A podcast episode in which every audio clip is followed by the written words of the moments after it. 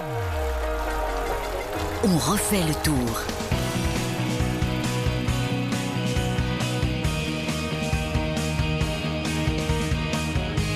Bonjour, c'est Nicolas Georgerot, très heureux de vous retrouver dans ce podcast. On refait le tour pour euh, débattre, analyser, raconter tout ce qui se passe euh, avant et pendant ce Tour de France 2023 euh, qui s'élance de Bilbao en Espagne le 1er juillet. On se retrouvera chaque jour durant trois semaines pour débriefer chaque étape. J'accueille autour de la table ce que vous entendrez sur RTL tout au long de l'épreuve. Hortense Crépin, Vincent Serrano. Salut à tous les deux. Hola Salut, todos. Nicolas.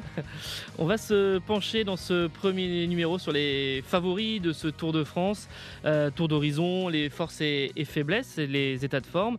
Euh, D'abord, euh, Hortense Vincent, euh, est-ce que pour vous, Jonas Vingegaard est le meilleur candidat à sa succession? Hortense Eh bien, moi, je t'aurais répondu euh, non il y a quelques Ah, semaines, juste avant, euh, juste avant Liège-Bastogne-Liège. Et puis, euh, depuis la- l'accident de, de Pogacar, je te répondrais oui. Le, le critérium du Dauphiné nous l'a bien prouvé. Il nous a montré qu'il était quand même très, très en forme. Et c'est un très bon avant-goût, je pense, de Vingegaard et du Vingegaard qu'on va voir pendant le Tour. Alors, on va développer un petit peu après parce que on- je pense qu'on va beaucoup parler de Vingegaard et de Pogacar, évidemment. On verra s'il peut y avoir un troisième nom qui se glisse parmi les, les, les favoris. On va rappeler quand même Vingegaard, c'est 11 victoires en 25 jours de course.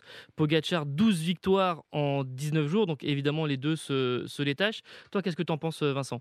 Ben non, mais là, clairement, sur le papier, euh, là, dit comme ça, euh, Vingegaard est, candidat à sa succession, puisque, en plus, j'adore ça, moi, sur le Tour de France, quand euh, les coureurs font, font la passe de deux.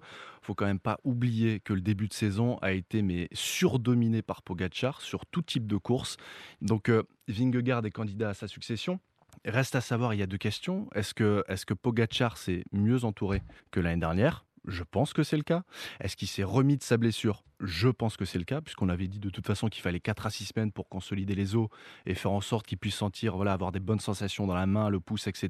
Et Oui, donc, ça... On rappelle euh, fracture du scaphoïde sur Liège-Bastogne-Liège. euh. On n'a pas eu euh, les images. Ça a été un moment de la course. C'était au tout début où ça n'a pas été filmé. Donc finalement, on n'a pas pu voir en quelque sorte la gravité, même si l'image ne, ne reflète pas simplement la, la gravité. Mais euh, on n'a pas pu euh, juger de la, de la scène Ouais. euh, finalement. Mais euh, là, il est en, en stage. Il est en train de terminer euh, un stage euh, avec euh, son équipe. euh, et c'est vrai que ça a l'air d'aller euh, beaucoup mieux. Il a le sourire. Il est Ouais. euh, assez, euh, assez, assez confiant.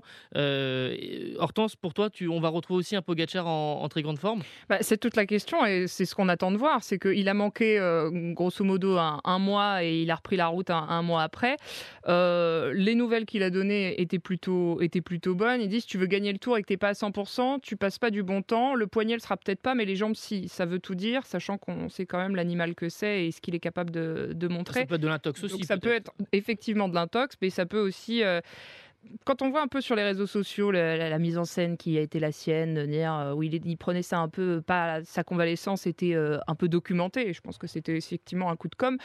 Euh, on- c'est quand même un animal particulier, donc on va le retrouver. euh, on ne sait pas vraiment comment on va le retrouver, mais en tout cas, il, pas dire qu'il brouille les pistes, mais euh, je pense qu'il va nous surprendre. Non, et puis pour moi, c'est- c'est c'est- c'est un avantage clairement pour lui. C'est que là, il reste, il est, il est dans l'arrière-cour, il dit pas grand-chose, il fait croire que c'est comme le sourire, il a toujours été souriant.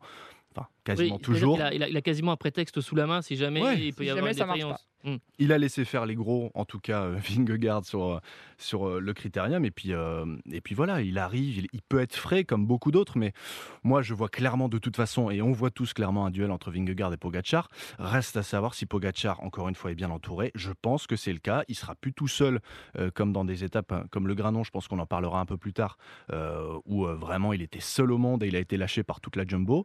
Là, ce sera pas le cas. Et puis oui, pour moi, c'est clairement un avantage. Et encore une fois, enfin, il arrive sur euh, la flèche, euh, la flèche wallonne, il a quand même 12 victoires. Enfin, c'est- c'est quasiment du jamais vu. Oui, oui, il avait, euh, c'est quasiment, il prenait le départ d'une course. euh, voilà, on savait que quasiment il allait la, la- la gagner. Ben, le Granon, puisque tu évoques le, le Granon, on va rappeler juste le, le, le scénario avec cette stratégie de harcèlement de la de l'équipe euh, Jumbo-Visma qui euh, tour à tour avec euh, Vingegaard, avec Roglic, euh, d'abord avant euh, l'ascension du, du Granon, l'avait harcelé. Et, Dès le départ. Et euh, voilà, très, très rapidement, en fait, il voulait euh, l'esseler, l'isoler. Euh, éviter que, par exemple, Maïka soit proche de lui et puis Mmh. l'emmène dans, dans, la dernière montée, donc au sommet du, du Granon.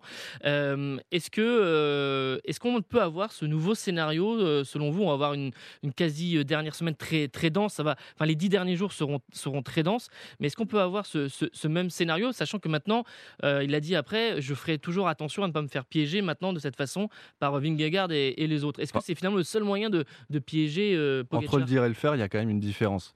Il y a quand même l'étape l'étape 6 qui est quasiment, enfin, je ne sais pas si vous êtes d'accord avec moi, mais l'étape 6 qui est quasiment un copier-coller de l'étape du Granon.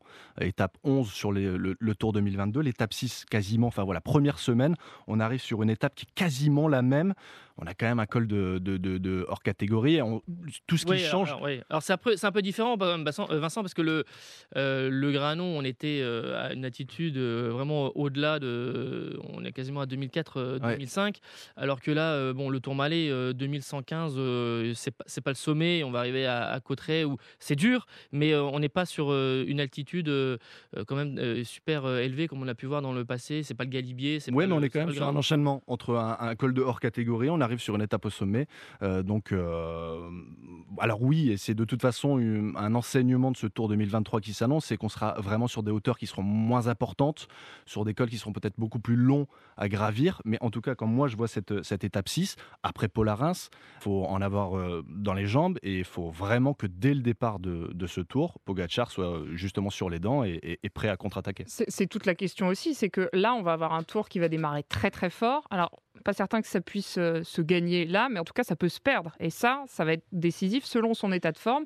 Où est-ce qu'il en sera à ce moment-là? Parce qu'on a quand même un tour qui part euh, où il y a quand même des étapes qui vont pouvoir. Euh, qui vont pouvoir décider les trois premières étapes hein. au, Pays Basque. c'est vrai qu'on aura le, plus de dénivelé pour un départ du mm. Tour dans, dans l'histoire. Donc tous les favoris vont devoir être en forme dès le début et ne pas simplement miser sur mm. une montée en, en, puissance. Au niveau des, des équipes Pogachar, Vingegaard, ça va pas trop bouger sur, du côté de la Jumbo-Visma avec notamment des, des valeurs sûres comme Sepkus, comme Kilderman qui va remplacer Crosswijk c'est, vous donnez un avantage à qui? Il n'y a pas trop de changements. Donc, est-ce que quand il n'y a pas de changement, c'est ce qu'il y a de mieux? Sachant qu'on a quand même l'interrogation, c'est Wood Van Aert, euh, puisqu'il va devenir papa pendant le tour, en principe. Et il a dit qu'il n'hésiterait pas à quitter le tour. Est-ce que ça peut déstabiliser ou changer quelque chose? C'est une des questions. Un élément important. C'est un, élément à prendre en compte? On sait d'ailleurs quand est-ce que Madame. Euh, bah, pas de, mais en tout cas, ça peut, tomber, ça peut tomber pendant le tour. Et en tout cas, il l'a la nature, dit. Non, je sais, il y a 9 mois. Mais, euh, voilà, mais en tout cas, est-ce que quand il n'y a pas de changement, c'est ce qu'il y a de mieux Et bah, dans ce cas-là, oui. Bah oui, la grosse inquiétude, c'est Van Aert. Enfin, je ne sais pas, mais c'est une vraie question. Si, euh, si ça arrive en première semaine et qu'en plus, sur justement ces étapes basques, euh, Van Aert, euh, à la Philippe, je l'espère, font le jeu et essaient de prendre du temps, ça peut être vraiment un vrai problème. Et encore une fois, là où, justement, dans cette étape du Granon l'année dernière, là où Pogacar a complètement tout perdu, il y avait quand même Van Aert qui avait attaqué dès le départ avec Van Der Poel, qui avait permis ensuite justement à, Vingegaard d'avoir de l'avance et de pouvoir jouer ensuite avec Roglic, etc. Euh, bon, là sur le papier, c'est encore une fois c'est la même chose. Il euh, n'y a, personne qui est plus fort que la Jumbo. Euh, voilà. Oui, c'est la meilleure équipe quand même. On, peut le rappeler depuis maintenant trois saisons au, plus haut niveau. Alors Vingegaard, Pogacar, est-ce que vous voyez un, troisième homme? On va donner quelques noms. je pense à Richard Carapaz qui a été dans le passé. Pourquoi tu rigoles Vincent? Ben Non, mais parce que troisième, troisième sur sur le podium donc en, en 2021, qui fait sa première saison avec euh, sa nouvelle équipe, Education First. Euh, je pense à Henrik Mas, qui est toujours placé mais, mais jamais gagnant, euh, qui a fait 5e et 6e sur le tour. Jay Inley, qui qu'on connaît un peu moins, mais le, leader de la formation Bora, qui a gagné le, le Giro en 2022. Voilà, Michael Landa aussi, par exemple, le coureur de la formation Bahreïn, qui vous avez envie de sortir du lot, pourquoi pas Et j'en rajouter un après, mais Ben O'Connor de l'équipe AG2R La Mondiale, qui, qui vous voyez? Critérium, hein, tu me demandais pourquoi je rigolais. Hein. Critérium, tu sais à quelle place il finit, Carapaz? Oui, il a fini loin, mais comme Henrik 36e à 35 minutes. Oui, bah oui, mais comme tous les autres. Donc c'est difficile aujourd'hui de dire que quelqu'un sortira du lot. La seule chance qu'on peut avoir nous en tant que spectateurs sur Tour de France, c'est que euh, c'est pas un tour qui est fait pour euh, les étapes classiques comme on a l'habitude de le voir depuis des années, c'est-à-dire qu'il y a une équipe qui mène, il y a un maillot jaune, on mène le train, on fait en sorte qu'on donne des bons de sortie pas à n'importe qui, et puis au final le maillot jaune est très bien entouré, et puis on se contente justement de faire lâcher les coureurs les, uns après les autres pour permettre au, maillot jaune d'être lancé. Euh, Là, comme ça, j'en vois pas. Parce que justement, sur ce critérium, qui est quand même une bonne donnée à prendre en compte juste avant le Tour de France, ils sont tous à la ramasse. Euh, ouais, euh, alors après, euh, c'est vrai qu'il bon, y, y, y, a des stratégies avec des coureurs qui ne veulent pas trop. On les a pas tous vus, hein, et, pas... et, voilà, c'est une vraie aussi question. Est-ce que Vingegaard n'est pas en forme trop tôt? Ça, c'est quelque chose aussi qui revient assez souvent avec euh, des, leaders et des favoris sur euh, le Tour de France. C'est une vraie question. Euh, voilà, il a toutes les courses qu'il a, auxquelles il a participé, il a dominé. Le, au Grand Camino en février, il gagne le général et plusieurs étapes. Quand il revient sur le Tour du Pays Basque en avril, pareil, il rafle le général et, trois étapes. Le Dauphiné, on, on, en a parlé. Là aussi, ça a été une démonstration. Mais est-ce que finalement, il n'est pas en forme trop tôt avant ce, Tour de France Ça, ce sera une, question. Hortense, toi, est-ce que tu vois quelqu'un que tu as envie de sortir du lot, pourquoi pas, pour s'immiscer dans le jeu euh, Pogacar-Vingegaard? Comme disait Vincent, c'est compliqué de savoir parce qu'effectivement, c'est les deux qui sortent du lot. En fait, on a envie d'être euh, surpris et d'avoir euh, un peu de peps dans ce tour parce que si on part effectivement avec ce duel-là dès le départ, on va un peu on va pas dire qu'on va s'ennuyer, évidemment qu'on va s'amuser, mais on attend quand même d'avoir un petit peu de un petit peu de garçons qui vont, qui vont sortir du jeu. Tu citais euh, Ben O'Connor. Là, c'est quand même le symbole de ce que j'étais en train d'expliquer, qui dit à propos de Vingegaard, il ne fait pas le même sport que nous. Donc à partir du moment où tu as quelqu'un dont on, on suppose qu'il pourrait quand même être euh, candidat euh, pour, pour aller le titiller un peu. Ça a été le cas sur le critérium. C'était un, de, ses, un de ses prétendants. Et puis, et puis voilà, on a vu ce que ça avait donné. quand on a ce genre de propos qui est tenu, bah, évidemment qu'on se demande euh, qui, qui, pourrait y aller, sauf que bah, là, on a effectivement deux, deux, garçons qui sont là et dont on se dit, bah, qui va réussir à arriver. Donc, euh, ben O'Connor, quatrième du, du, Tour en 2021. Moi, je, trouve que j'attends vraiment la confirmation. Il a rien, il a été euh, euh, blessé, il a dû quitter le Tour.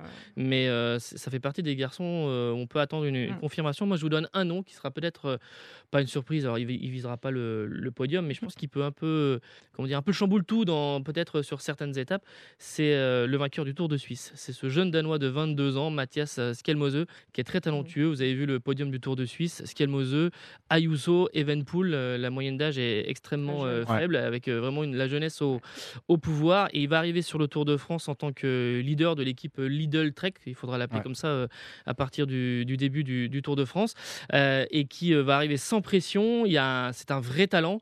Et, moi, je pense qu'il va aller un peu gêner certains leaders et certains favoris Danois. sur quelques étapes. On verra, peut-être, effectivement, avec son homologue. Danois. il l'a dit hein, dans les colonnes de, de confrère de l'équipe, hein, qu'il n'était pas là non plus pour faire de la Quoi. C'est pas parce qu'il est jeune qu'il ne peut pas faire quelque chose. Oui, après, c'est son premier tour. C'est, il a 22 ans. Euh, il, peut il peut aussi exploser en vol euh, en deuxième ou en troisième semaine. C'est tout à fait. Euh, c'est tout à fait possible. Merci à tous les deux. On se retrouve pour ce Tour de France 2023, 1er juillet, départ en Espagne à, Bilbao. On sera sur place On a quelques jours auparavant, évidemment, pour vous faire vivre cette grande boucle. Merci à tous d'avoir été avec nous pour ce podcast. On refait le tour. N'hésitez pas à parcourir l'application RTL, la rubrique podcast et sur RTL.fr également.